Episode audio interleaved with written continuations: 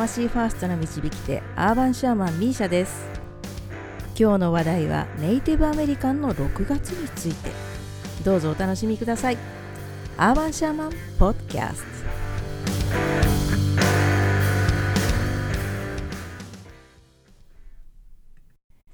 えー、今今日は6月28日なんですけれどもいや梅雨ですね。今日は少し涼しいので過ごしやすいんですが昨日の夜はむわっとしてて私はジメジメした湿気とかが苦手でどちらかというとカラッとした天気が好きなんですけれどもここ数年は本当に湿気で体調を崩すことがあったりしてね。まあそれはどうでもいいんですけれども、えー、先日日付で言うと2020年の6月21日夏至でした、えー、一番昼が長い日って言われている夏至ですね。そしてこの日はなんと新月と日食が重なった日で300年300年以上ぶりだったそうです、えー、次に来るのが800年ぐらい先だそうなので一生に一度見られるか見られないかの非常に珍しいタイミングだったんですよね。すでに2020年は新型コロナウイルスの影響なんかもあって激動の時間を過ごしているわけで、まあ、そんな時期にね半年の折り返しに記念すべき天体イベントだったわけです。さて6月というと私はインディアン居留区にいた時からの夏至の祈りに加えてですね浄化の時期とかね内観する自己探求の時期とかっていう感じでね、まあ、実はそういうことをちょっとやってきたりしたんですけれども、まあ、そういう自分を振り返るタイミングだったりっていうのがね大体半年に一遍っていう感じであるんですけれどまあ、夏至ってなると世界でもねあのキャンドルナイトだったりとかイベントが各地で行われるシーズンだったりもします。今年はね残念ながらイベントが開催できないというところもありましたね。でネイティブアメリカンの人たちまあ一言で言ってもですねたくさんの部族がありますので一括りにネイティブアメリカンって言ってしまうのはちょっと違うんですけれども大体夏至の周辺というのはいろんな儀式をします。私がいたオグララ・ラコタ族ではですね大体6月に入ると12日間のセレモニー月間みたいな感じのことをする人たちというのがね出てくるんですね。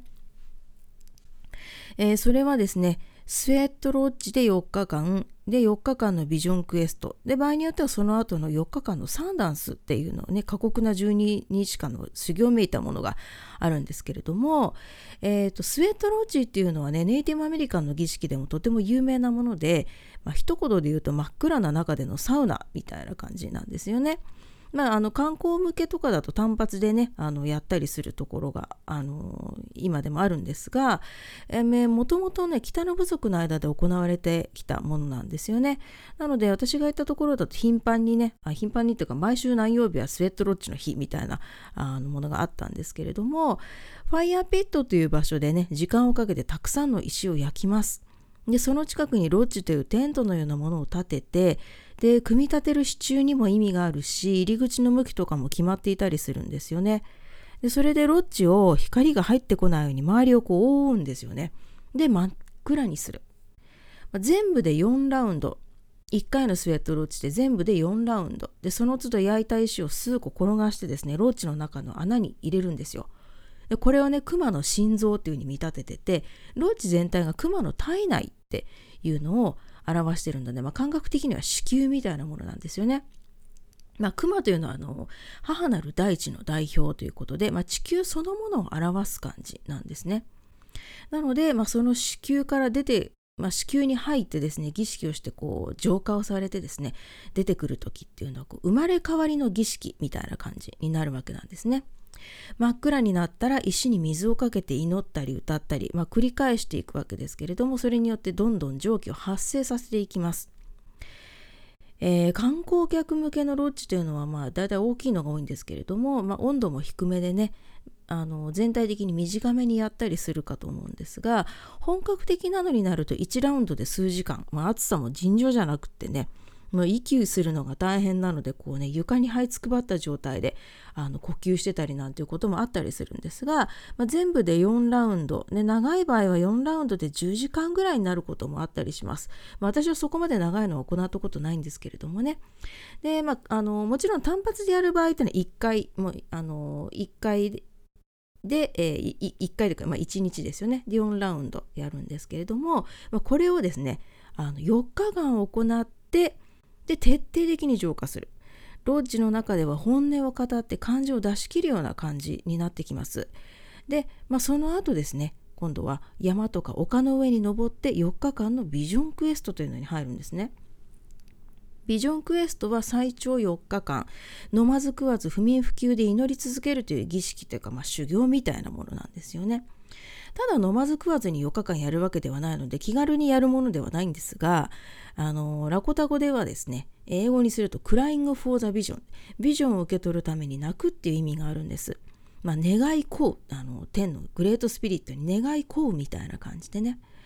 祈り続けて極限状態になった時にも完全に力が抜けてねもう全部こう委ねるみたいな感じになるとグ,、まあ、グレートスピリットに降参するっていう感じになるんですけれども、まあ、そうすると何かしらのビジョンを授かったりします。メディスンアニマルがやってきたりとかあるいはまあ単純にメッセージであったりとかあのメディスンマンっていうねあの祈祷師みたいな人たちが、まあ、現地にいたりするんですけれども、まあ、彼らっていうのはその治療法というのをそうやって授かるっていうような時もあるので、まあ、あのビジョンクエストというのはその6月に限らずですねやれる時はあのやるっていう感じなんですが、まあ、あのスウェートロッチ4日間やった後に4日間のビジョンクエストをやってその後に4日間踊り続けるサンダンスっていうのに入っていくケースがあるんですね。まあ、サンダンスっていうのはちょっと特殊なのであのやるとやるところとやらないところっていうのがもう明確に分かれてくるんですけれども、えー、何しろすごく過激なあの儀式です。えーまあ、これは男性しかやってはいけないと言われてるんですけど体に大きな穴を開けてですねであの会場の中心に建てられた聖なる木、まあ、生命の木っていう風な位置づけなんですけれども、まあ、その木と縄でつないでねで踊り続けるっていうものなんです。えー、血を流すというね犠牲を行って祈りを聞き届けてもらうような儀式になってくるので、まあ、女性の場合はやる必要がないって言われてます。まあそのサークル、えー、その儀式の会場のねあの中に入って、まあ、あのドラムを叩いたりだとか歌を歌ったりっていう形で参加はするんですけれどもその中で踊る、まあ、体に穴を開けてですねあの血まみれになった状態で踊るっていうのはこれ男性だけが参加できるっていうふうに、まあ、あの伝統的には言われています。まあ、見てても怖いですよ。あの過激な感じがするので見るに耐えないというか、うん。まあ、あの踊ってる人たちもねあのトランス状態になってってるので、まあ、痛みがどっか行っちゃってるような感じっていうのもあるんです。なので、まあ、歴史の中ではね一時あの合衆国からまあ野蛮なものだから中止するようにっていうようなことも言われていたものなんですけれども、えー、まあ居留区とかね一部の地域では、えー、今でもね伝統的に行われているところがあります。まあ、だんだんなんか形骸化しちゃってる感じのもねあのなきにしもあらずなんですけれども、まあ、昔のサンダースの写真を見たりとか話を聞かせてもらった限りではかなりあの過酷だったみたいですね。犠牲を払うことによって願いを聞き届けてもらう、ね、犠牲精神っていうのはネイティブアメリカンの美徳みたいなところがあってね彼らにとっては非常に神聖な儀式なんです。で、まあ、彼らの儀式というのはそのいろんな種類があるんですけれども、まあ、6月というのは主に浄化とか内観、ね、内を振り返るそして祈りの時間を過ごすということが多いです。まあ、特に夏至になるとですねあの今現今はあの世界平和率のためにこう祈ったりだとかっていうようなことなんかも積極的に行っていくようなそういう時期ですね。日本ではね夏至を過ぎると名越の大払いって言って神社に血の輪っていうのがねかけられてねそれをまあくぐって半年の赤落としをするような時期なんですよね。心身を清らかにすっきりして半年後半戦、えー、頑張りましょうみたいなそんな感じですかね。なんか軽くなっちゃいましたけれどもね。まあいろんな地域でねこのあのまあ、浄化の時期というか、まあ、あの夏至の時期っていうのをね迎えるにあたって、まあ、いろんなことをするんですけれども、えー、今日はですね、まあ、私が過ごした、えー、ネイティブアメリカンの居留区で、えー、行われているこの12日間12日間のですね過酷な修行について、えー、お話ししました、えー、はい、えー、ではですねそろそろ時間になりましたので終わりにしたいと思いますアーバンシャーマンポッドキャストでは、ミーシャにこんなことについても話してほしいというご質問やネタを募集しています。YouTube のアーバンシャーマンミーシャチャンネルの概要欄にお問い合わせのフォームのリンクがありますので、機会がありましたらそちらのフォームを送っていただけると嬉しいです。えー、それから YouTube の、えー、チャンネル登録もぜひよろしくお願いします。それではまたお会いしましょう。アーバンシャーマンポッドキャスト、ミーシャでした。